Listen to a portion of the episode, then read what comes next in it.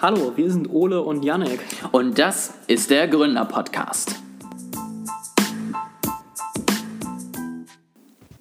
So, Yannick, bei dem Thema, über das wir heute jetzt zum zweiten Mal sprechen, ähm, Fake muss News ich. ist kein zweiter Take, weil ich nicht richtig aufgenommen habe und das Nein. nach 25 Minuten gemerkt habe. Erzähl Nein, es lag- es ist- Zuhörern keinen Scheiß. Es lag natürlich nicht an dir, Yannick. Ja, es liegt nicht an dir, es liegt an mir. Ja, aber wir können ja Freunde bleiben. Ähm, auf jeden Fall bei unserem Thema muss ich äh, auch immer noch an äh, eine gewisse Person denken, die dort relativ äh, führend, zumindest so nimmt man sie wahr, ist und die ja jetzt in der letzten Zeit immer mal wieder mit äh, einfachen Aussagen dafür, dafür gesorgt hat, dass Börsenkurse in die Höhe geschossen sind. Mein Favorit davon ist halt immer noch Signal die es gar nicht an der Börse gibt. Ja, das ist eine Non-Profit-Organisation, soweit ich weiß. Ähm, und die es halt einfach geschafft haben, dann eine andere Firma mit dem Namen Signal in die Höhe zu schießen. Die freuen sich jetzt, äh, machen wahrscheinlich dann demnächst die erste Kapitalerhöhung und dann läuft das Ganze. Ja, das ist solche, solche Aktienverwechslungen sind immer großartig. Es ist ja auch irgendwie Zoom Communications oder so ähnlich. Äh, Also irgendwer, der, der auch Zoom hieß, ist ja auch total durch die Decke gestiegen, weil Leute dachten, das ist das Videokonferenzsystem, obwohl es das gar nicht war. Also das ist, äh, man merkt, die Leute, die an der Börse handeln, informieren sich alle sehr genau über das, was sie da kaufen. Die wissen auf jeden Fall, was sie tun. Ja, ja, es gibt ja auch diese Bitcoin Group an der Börse, die zwischendurch auch Höchststände erlebt hat, weil halt Leute dachten, dass man einfach mal über den normalen Broker sich halt sein Bitcoin holt. Naja, hat auch nicht ganz geklappt. So, dann aber das äh, Hauptthema. Der ein oder andere Zuhörer hat es vielleicht schon erraten. Äh, es geht um selbstfahrende Autos. Raketentechnik wäre auch möglich gewesen, aber äh, heute geht es um selbstfahrende Autos. Und wir steigen mal ein mit einer Definition von, was genau heißt selbstfahrend denn eigentlich. In unserem ersten Take habe ich jetzt gesagt, du kannst erraten, was die verschiedenen Levels bedeuten. Jetzt ist der zweite Take, jetzt weißt du schon. Das macht natürlich die, äh, das ist sehr einfach, aber ich versuche es trotzdem mal. Also wir haben die Levels 0 bis 5. Jetzt rate doch mal, oder was könnte denn Level 0 sein? Also du hast mich eines Besseren belehrt, deswegen komme ich jetzt nicht nochmal mit dem Kutschenwitz. Ähm, also null heißt, dass das Ganze gar nicht selber fahren kann, also letztendlich das ganz normale manuell gesteuerte Auto. Richtig. Äh, Kutschen sind schon viel weiter, ja. Die sind selbstfahrend, weil die Pferde das hinkriegen und äh, sie sind auch CO2-frei. Also ich würde sagen, das ist das äh, Fahrzeugsmittel der Zukunft. Aber für, für jetzt erstmal die Definition, also genau Level 0, hast du richtig gesagt, normales Auto, äh, Fahrer steuert alles, Auto steuert nichts. Ähm, das, was man so kennt. Level 1 sind dann Fahrerassistenzsysteme, also äh, automatisches Bremsen, wenn der Wagen vor einem sehr stark bremst oder wer auf die Straße läuft, äh, Cruise Control und so weiter. Alles, wo der Mensch fährt und das Auto unterstützt. Level 2 bedeutet dann, das Auto hat quasi volle Kontrolle, ähm, kann also selbstständig fahren, ähm, aber der Fahrer muss ununterbrochen eingreifen können und ununterbrochen seine Aufmerksamkeit darauf gerichtet haben. Äh, also muss die ganze Zeit Hände am Lenkrad und Augen auf der Straße haben und alles korrigieren können, was das Auto quasi falsch macht. Beim Level 2, damit das diese Definition äh, erfüllt ist, reicht es, wenn das Auto in bestimmten Sachen selbstständig fahren kann. Das muss nicht überall sein. Ja? Also Tesla Autopilot zum Beispiel ist Level 2, der kann auf der Autobahn selbstständig fahren. Aber wie Tesla ja auch selber sagt, man muss äh, selbstständig eingreifen können, jederzeit. Level 3 bedeutet dann volle Kontrolle durch das Auto immer noch, aber man muss nicht ununterbrochen Aufmerksamkeit haben, sondern das Auto sieht quasi voraus, wann Eingreifen nötig ist und äh, sagt dann irgendwie Bescheid, ja, mit einem Piepton oder so und dann haben wir noch eine gewisse Zeit, um einzugreifen. Das kann auch kurzfristig sein, müssen aber halt nicht sofort, wie das bei Level 2 ist. Also man darf ein bisschen abgelenkt sein und dann äh, nebenbei aufs Handy schauen, falls es jedenfalls legalisiert wurde, aber ein bisschen was anderes machen nebenbei. Level 4 bedeutet dann äh, volle Kontrolle des Autos, äh, autonomes Fahren, aber nur in bestimmten Umständen, also zum Beispiel nur auf der Autobahn, nur in der Stadt, nur in, ach, keine Ahnung, Spielstraßen, was auch immer, eine bestimmte vordefinierte Situation. Und Level 5, ihr ahnt es schon, bedeutet dann, das Auto kann in allen Situationen des Straßenverkehrs kann es autonom fahren, ohne dass der Fahrer irgendwie eingreifen oder Aufmerksamkeit müsste, kaum nebenbei schlafen oder was auch immer. Ja, das ist äh, ganz spannend. Ähm, ja, du hattest es ja gerade schon gesagt, äh, Tesla ist jetzt im Moment bei Level 2, das war so seine Äußerung. Und wenn ich mich richtig erinnere, ist auch sozusagen das im Moment das Höchste, was wir in der freien Wildbahn irgendwie sehen. Ne? Also wie ich ja auch schon angebracht habe, es gibt irgendwie Waymo, die vielleicht schon ein bisschen weiter fortgeschritten sind, die das Ganze ja aber noch in sehr, sehr eingeschränkten Bereichen irgendwie erproben und noch bei weitem nicht irgendwie überall längs fahren und Autobahnverkehr nutzen.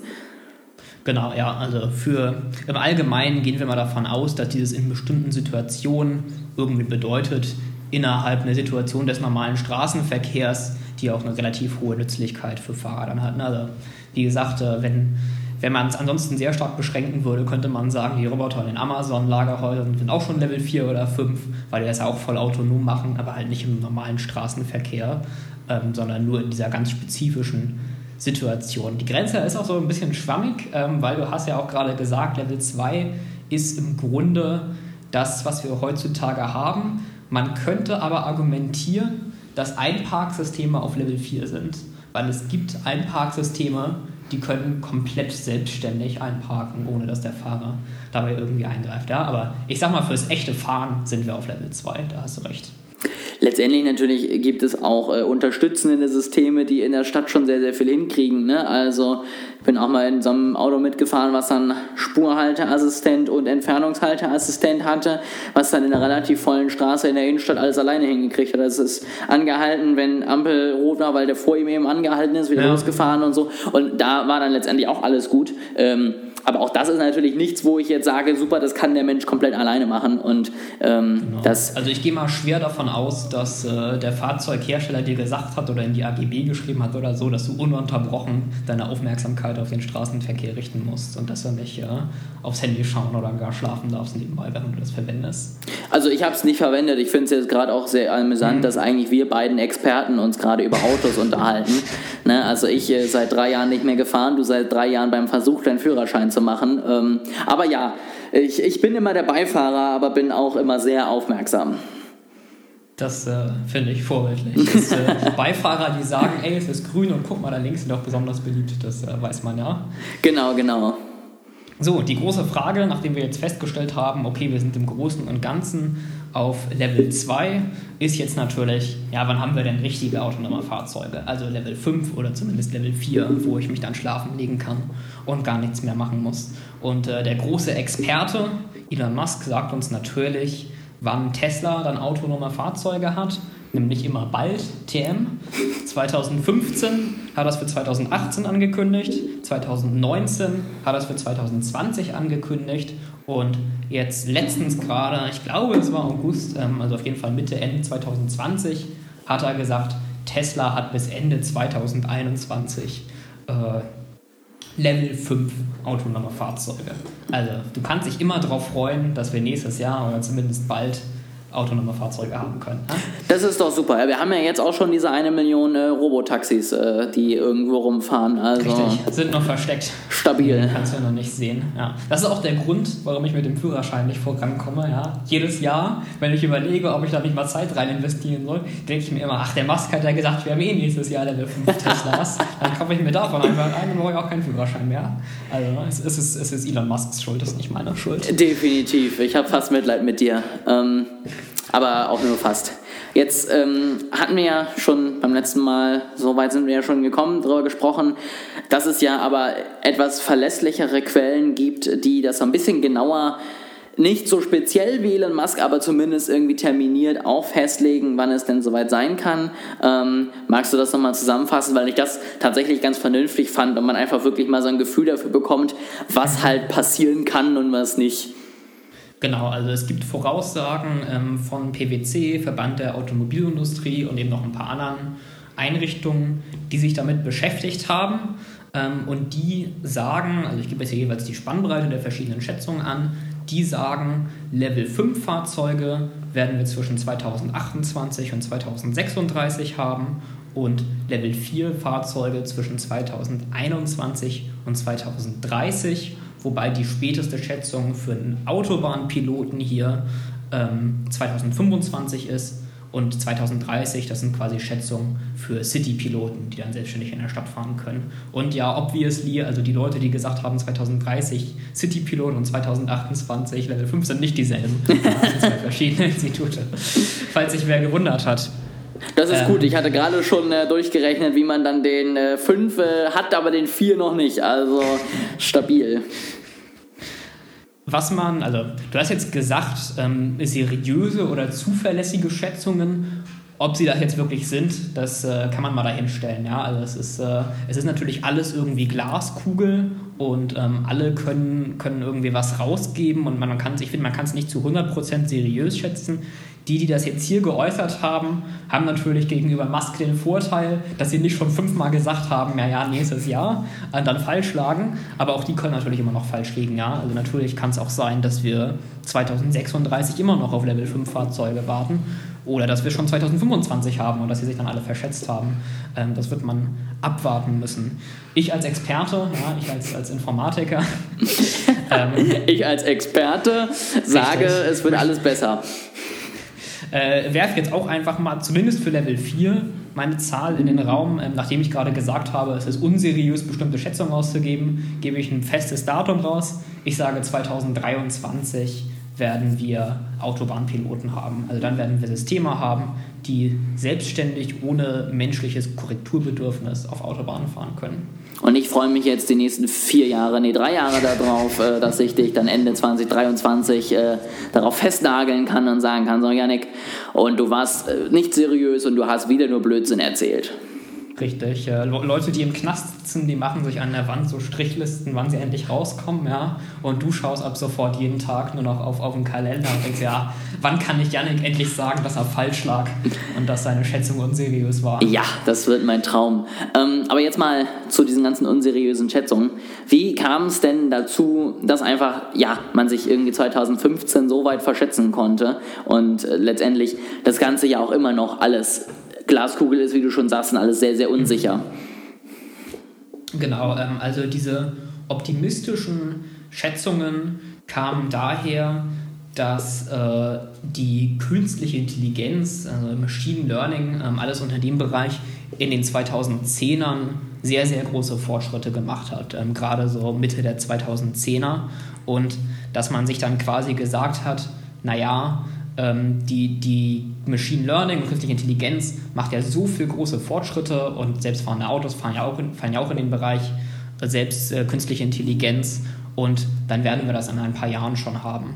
Ja, und diese Fortschritte kamen einerseits durch neue Modelle ähm, und andererseits eben dadurch, dass Computer immer stärker wurden. Also diese Machine Learning Modelle lernen ja, indem man ihnen immer mehr Beispiele von was zeigt und das konnte man eben durch immer stärkere Computer- und Rechensysteme immer effizienter machen. So, dann hat man sich dann gedacht, okay, da machen wir so viele Fortschritte, dann werden wir sicherlich auch bald selbstfahrende Autos haben.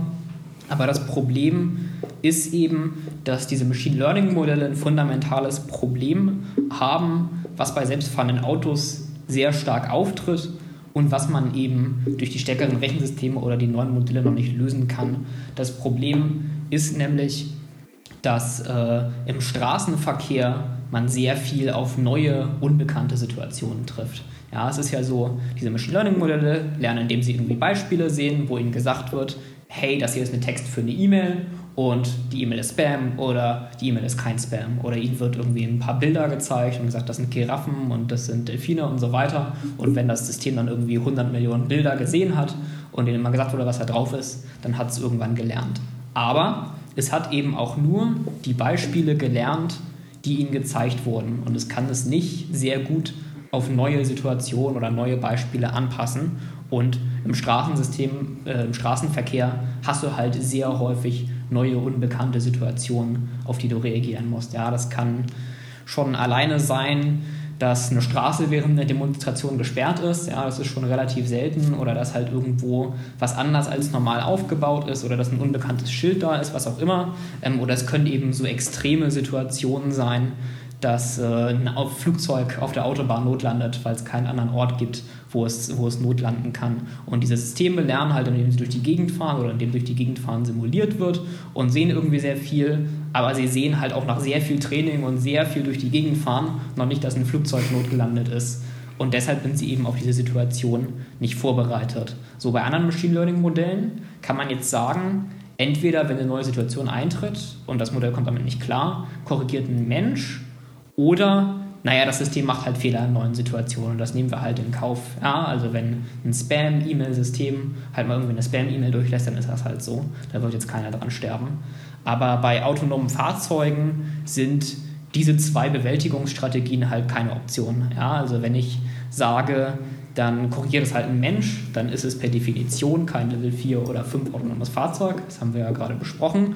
Und wenn ich sage, naja, dann passieren halt Fehler, dann sterben halt Menschen. Und das ist halt im Gegensatz zu der E-Mail, die, der Spam-E-Mail, die jetzt doch in deinem Postfach landet, eben einfach nicht akzeptabel. Auf jeden Fall. Ich meine, jetzt könnte man natürlich einwenden, dass das Ganze ja auch, ähm, auch Menschen Fehler machen. Ja, also auch wir sind eine laufende Beta und machen auch nicht alles richtig. Also könnte man ja auch rein theoretisch sagen, das ganze Ding muss ja nur besser sein als die Menschen und dann läuft das.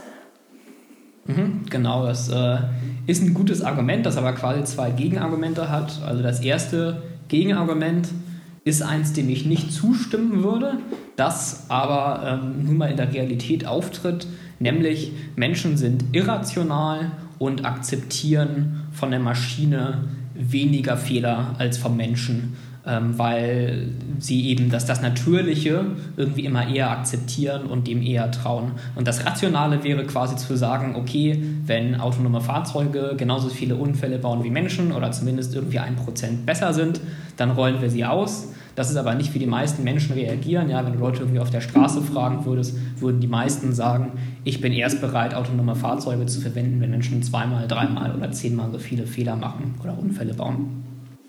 Und das Zweite ist, Menschen machen zwar Fehler, ähm, weil sie unaufmerksam sind oder routiniert werden oder einfach rücksichtslos sind, aber sie sind halt sehr gut darin, solche neuen Situationen zu erkennen. Ja? Also Menschen haben ja nun mal sowas wie eine, wie eine allgemeingültige Intelligenz und können sich eben auch auf neue Situationen äh, einstellen und können auch mehr oder weniger sich überlegen, was zu tun ist, wenn jetzt ein Flugzeug auf der Autobahn notlandet, auch wenn sie es vorher noch nie gesehen haben. Und diese Adaptability und dieses, diese allgemeingültige Intelligenz, die ist eben bei den, bei den künstlichen Intelligenzen so einfach nicht vorhanden. Das äh, verstehe ich natürlich. Ähm, da kann man dann relativ äh, gut gegen argumentieren, wobei ich dir recht gebe. Ich bin auch bei dem Punkt, ne, wenn das Ganze sagen wir mal, ein Prozent besser ist als der Mensch, würde ich schon grundsätzlich sagen, dann rauf damit auf die Straße so ungefähr. Aber es ist halt leider, sind wir, glaube ich, eher in der Unterzahl, wenn wir das so sehen. Du hattest mir jetzt noch eine kleine Grafik geschickt, mm, wo so ein bisschen gezeigt wird, inwiefern eben verschiedene Unternehmen ähm, damit unterwegs sind, was einmal die Strategie und einmal die Umsetzung angeht äh, in ihren jeweiligen Sachen. Ähm, zwei Dinge, die uns da ja natürlich direkt aufgefallen sind. Also einmal Waymo ist ganz oben mit dabei, ist sozusagen der Spitzenreiter, was glaube ich jetzt nicht weiter überraschend ist. Ähm, was mich sehr überrascht ist tatsächlich Tesla, die da sehr abgeschlagen, relativ weit hinten mit einer der letzten sind auf dieser Grafik und tatsächlich sowohl bei der Umsetzung als auch bei der Strategie sehr, sehr weit hinten liegen.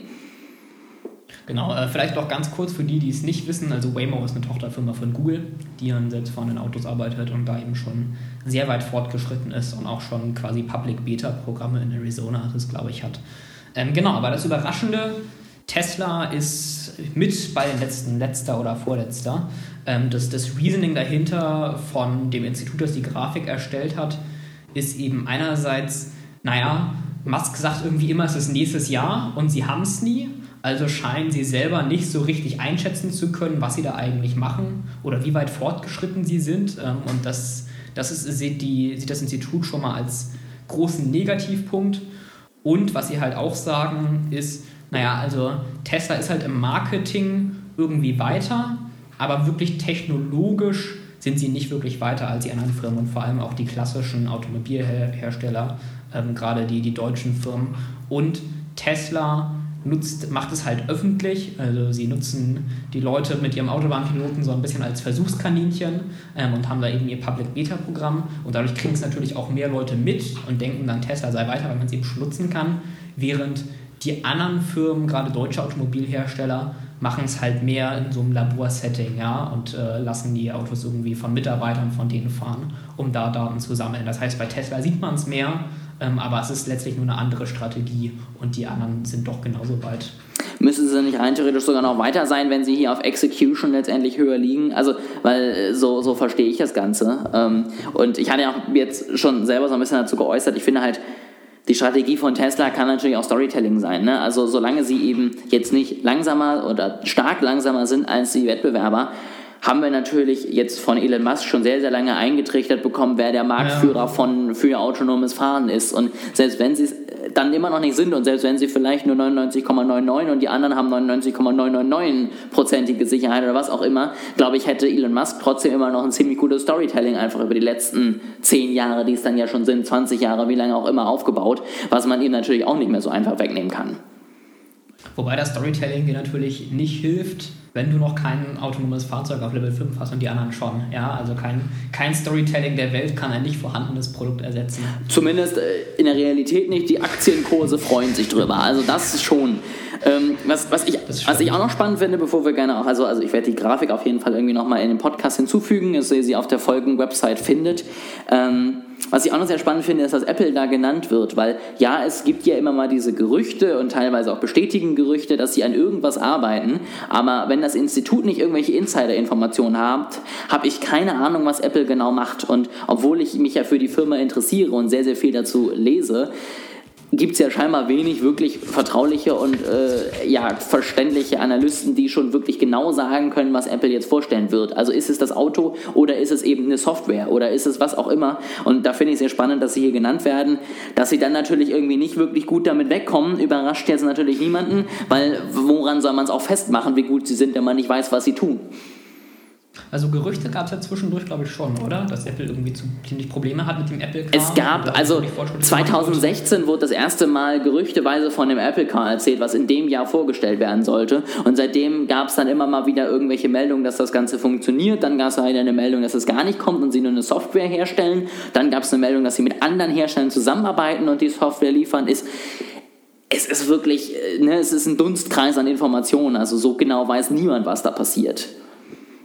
Ja, was man zu dieser Grafik auch dazu sagen sollte ähm, und was sie auch selber sagen, ist, diese Grafik bewertet, wie gut dieses Institut, das das zusammenstellt, aktuell Strategie und Ausführung dieser Firmen sieht. Ähm, das sagt nicht notwendigerweise, wer zuerst ein selbstfahrendes Auto hat. Also es wird nicht notwendigerweise gesagt, Waymo ähm, hat als erstes das selbstfahrende Auto und Tesla als letztes. Obwohl ich persönlich ja zumindest dem ersten, der ersten Hälfte des Satzes schon zustimmen würde. Also ich glaube, Waymo werden die ersten sein. Da würde ich grundsätzlich auch äh, definitiv bestätigen und ich glaube, man sollte auch immer noch mal wirklich die Augen offen halten, jetzt mal ab vom Thema selbstfahrendem Auto, was alles so bei Google in den ganzen Tochterfirmen beziehungsweise bei Alphabet ähm, alles passiert. Also das ist ja wirklich schon krass, was die da alles letztendlich forschen und entwickeln. So, zum Schluss würde ich noch ein paar Sätze sagen zu den Auswirkungen der selbstfahrenden Fahrzeuge, sobald sie denn dann kommen. Ähm, und ich glaube, also das Erste, was wir sehen werden, ist die Verwendung von Highway-Piloten ähm, für LKWs. Entweder indem ein LKW menschengesteuert vorausfährt und dann ein autonomer LKW hinterherfährt oder indem schlicht ähm, LKWs autonom auf, dem, auf der Autobahn fahren und menschliche Fahrer quasi, also die fahren dann auf der Raststätte oder so raus, ja, und ab da bis in die Stadt übernehmen menschliche Fahrer. Und das könnte natürlich irgendwie die Effizienz von Lieferketten enorm verbessern und ähm, Transportlogistik ähm, enorm effizienter machen. Also obviously, wenn ich das Modell habe mit dem einen menschlichen und einem hinterherfahrenden, dann verdoppelst du quasi einfach deine Effizienz oder reduzierst die ähm, menschlichen Kosten. Wenn LKWs vollautonom auf der Autobahn fahren können, ist es noch viel interessanter. Einerseits sparst du dir natürlich die, ähm, die Kosten für die menschlichen Fahrer, also schließlich das Gehalt, aber auch drumherum, du hast viel weniger Unfälle, du kannst durchfahren, also du musst keine Pausen machen zwischendurch und du sparst sehr viel Benzinkosten, weil es ist so, ähm, menschliche Lkw-Fahrer werden meistens nach ähm, Auftrag bezahlt und fahren deshalb die Höchstgeschwindigkeit oder ein bisschen drüber, während ähm, selbstfahrende LKWs dann auf der Benzinverbrauch oder Kraftstoffverbrauch optimalen Geschwindigkeit fahren können. Und die ist nämlich ein ganzes Stück niedriger als die Höchstgeschwindigkeit. Das heißt, da könnte man zusätzlich auch nochmal Sprit fahren, sparen und damit Geld sparen. Ich meine, rein theoretisch weiß ich dann ja auch, wenn das Ganze so ein bisschen geplant wird, wahrscheinlich auch wann, wie, wo ungefähr, wie viele dieser LKWs unterwegs sind. Das heißt, ich kann ja auch, wenn man das Ganze vernetzt kriegt, die Routen viel optimaler planen und viel mehr dafür sorgen, dass es vielleicht weniger Staus oder ähnliches gibt. Das stimmt. Ähm, das das wäre ein sehr interessantes Modell, dass du die halt quasi in unterschiedliche ähm, Stellen schickst und dadurch zum Beispiel Staus sparen kannst. Allerdings ist das eine Tragedy of the Commons. Ich weiß gar nicht, wie, wie man das auf Deutsch sagt. Ähm, also Tragedy of the Commons ist ja im Grunde, wenn dein Verhalten dich selber bevorteilt, aber insgesamt allen schadet. Also ne, zum Beispiel bei ich könnte jetzt argumentieren, bei ÖPNV ist es auch so. Ja? Also wenn du mit, der Bus oder, mit Bus oder Bahn fährst, dann bist du selber langsamer unterwegs, aber es gibt insgesamt weniger Stau, weil weniger Autos und damit hilft es allen und andersrum. Ja, und da wäre es jetzt ja quasi auch so, wenn ein Lkw-Unternehmen einen Umweg fährt, damit weniger Stau ist, dann ist es für die quasi scheiße und nur für alle anderen ist es super. Ähm, also damit das wirklich funktioniert, müsste man sich irgendwie absprechen. Das stimmt natürlich. Was gibt es denn noch, was du so auf deiner Liste hast? Genau, ähm, ich habe hier ein bisschen was zu wirtschaftlichen Auswirkungen für ähm, einzelne Marktteilnehmer. Also das erste ist natürlich Autohersteller. Ja? Also angenommen, wir haben jetzt wirklich Level 5 Fahrzeuge, dann würden wir insgesamt weniger Fahrzeuge brauchen, weil weniger Leute selber ein Auto besitzen und es halt sich über Apps oder so teilen, weil dann Robotaxis natürlich deutlich billiger sind ähm, als normale Taxis und dadurch werden weniger Autos insgesamt gekauft.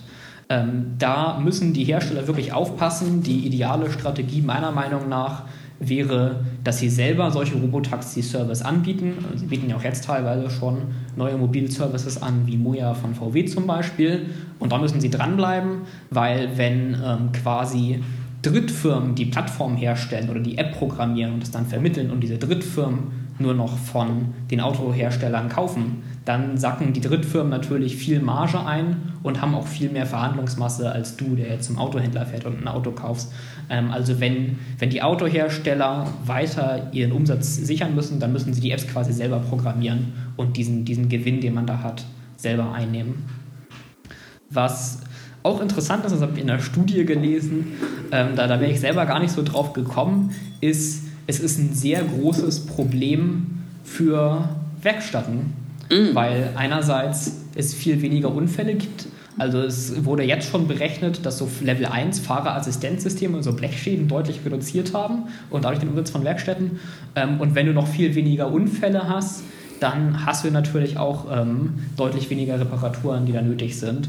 Und wenn die Robotaxis alle Unternehmen gehören, ist es natürlich auch so, so ähm, Standardwartung und Reparaturen und so weiter, haben die auch wieder viel mehr Verhandlungsmasse oder machen es schlecht selber ähm, als der Einzelkunde, der zu einer Werkstatt hinkommt. Also für es, könnte wirklich ein großes Autowerkstatt aussterben geben und für die könnte es ein wirklich großes Problem sein. Das fand ich sehr interessant. Da wäre ich drauf Das ist auch was, was man so, so unseren Marktteilnehmern, den es zwar gibt, aber den man doch tatsächlich so ein bisschen außen vor lässt. Also da wäre ich auch nie drüber gestolpert. Ja. Also die Händler, klar, wenn dann irgendwann kein Einzelkunde mehr in den Laden kommt, dann braucht man den Laden irgendwann nicht mehr. Aber klar, natürlich, je, je besser wir fahren, desto weniger Schäden sind auch dabei. Und wenn das Ganze in sowieso Händen von VW ist, dann gibt es vielleicht noch die Vertragswerkstätten, aber es wird definitiv nicht mir ja. die kleine Werkstatt um die Ecke gehen, wo man halt hinfährt, weil man den Mitarbeiter da seit 20 Jahren kennt.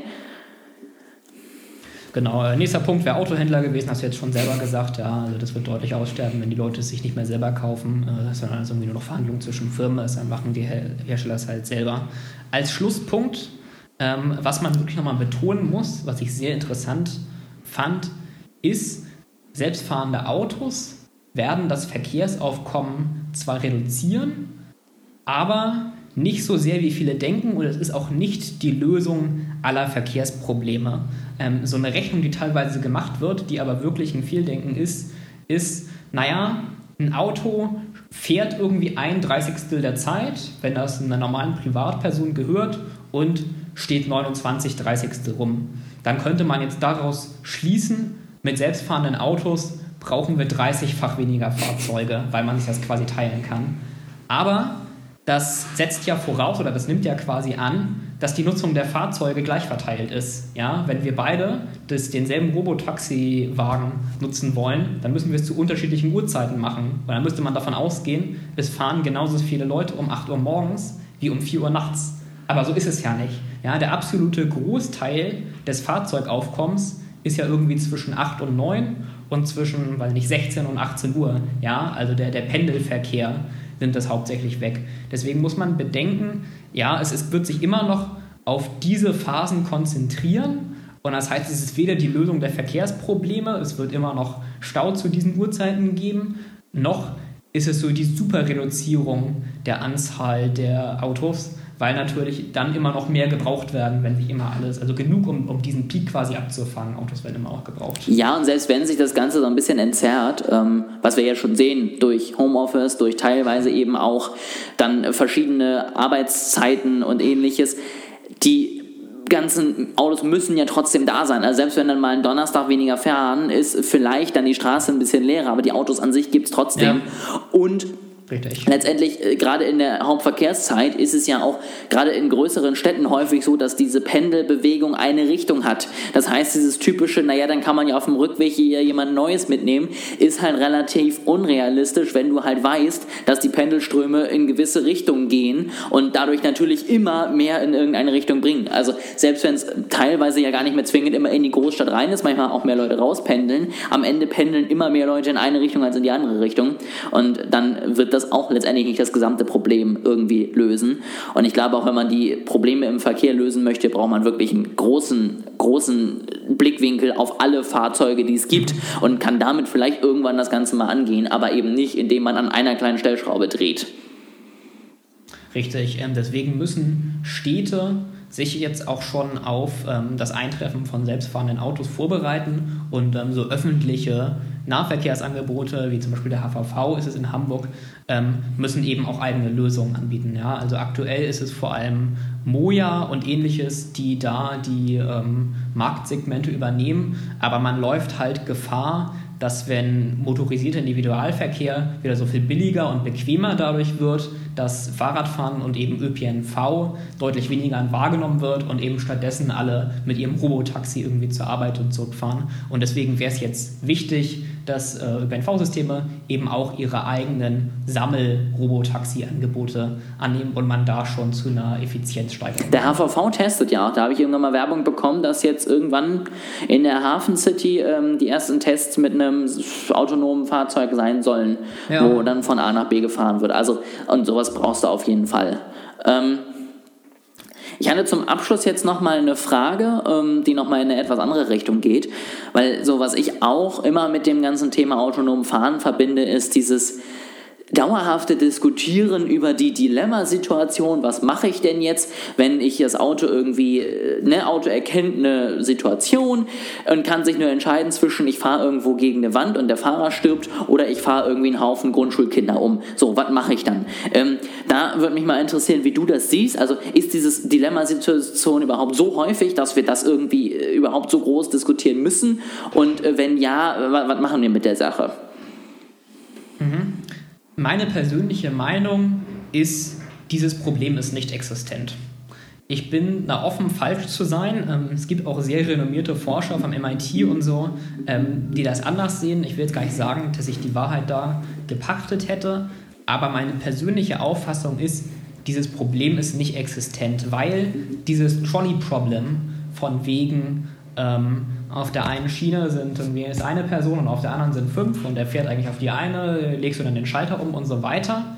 Das ist ein theoretisch hergezogenes Problem der Philosophie, das man erstellt hat, um zu gucken, wie Leute reagieren und ob sie quasi äh, die Leben gegeneinander abwägen oder ob sie einer, einer anderen äh, Philosophie anhängen. Und später haben das Leute dann auf selbstfahrende Autos übertragen und waren der Meinung, das würde dann da auftauchen. Das ist aber keine reale Situation. Es ist was künstlich in der Philosophie hergestelltes und so sieht der Straßenverkehr nicht aus. Ja? Du hast nicht eine Bahn links und eine Bahn rechts und auf der anderen ähm, ist eine Person und auf der anderen fünf und du musst dich entscheiden. Es ist viel komplexer. Also die Situation, so wie sie da beschrieben wird, existiert im Straßenverkehr schlicht nicht. Ja, und letztendlich ich meine, das müsste einem ja auch irgendwie beim Fahren schon mal aufgefallen sein. Das heißt, wenn das wirklich so ein Riesenproblem wäre, müssten ja gefühlt wöchentlich. Menschen vor dieser Entscheidung stehen. Ja, ich glaube, uns würde es zum Beispiel leichter fallen, halt irgendwie jemand anders in ein Risiko zu bringen, als wenn ich die Alternative hätte, gegen den nächsten Straßenpfeiler zu knallen. Das ist vielleicht schon was, wo man mal dann irgendwie drüber nachdenken sollte. Aber ich glaube, es sind wirklich Ausnahmen, wo das so klar ist, wo man wirklich sagen kann, ich stehe jetzt vor der Situation fünf oder zwei oder fünf oder ich selbst oder was auch immer. Ich glaube, in den meisten Fällen ist es immer etwas, ich versuche zu retten und dann gucke ich, was passiert. So machen wir es Menschen auch und ich glaube, so wird es auch am Ende eine KI machen.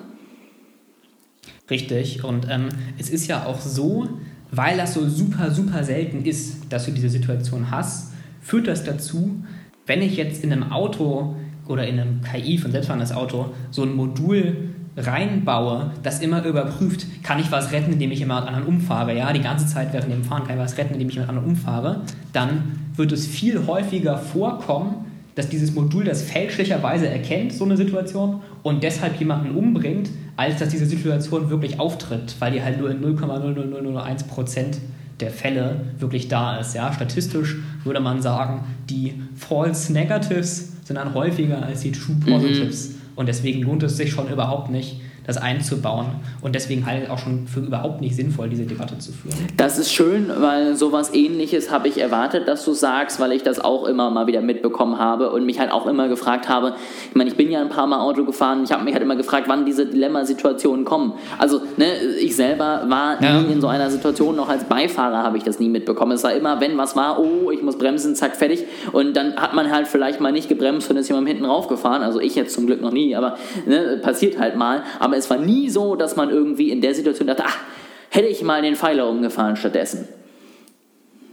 Ich hoffe, ich habe es jetzt richtig gesagt mit den False Negatives und True Positives, sonst kriegen wir morgen böse E-Mail von einem Statistiker oder Mathematiker oder so. Aber ich glaube, es Ich ist ich- Es wissen auf jeden Fall alle, was ich, Ich, meine. ich glaube auch, es ist richtig. Also alles gut. Gut.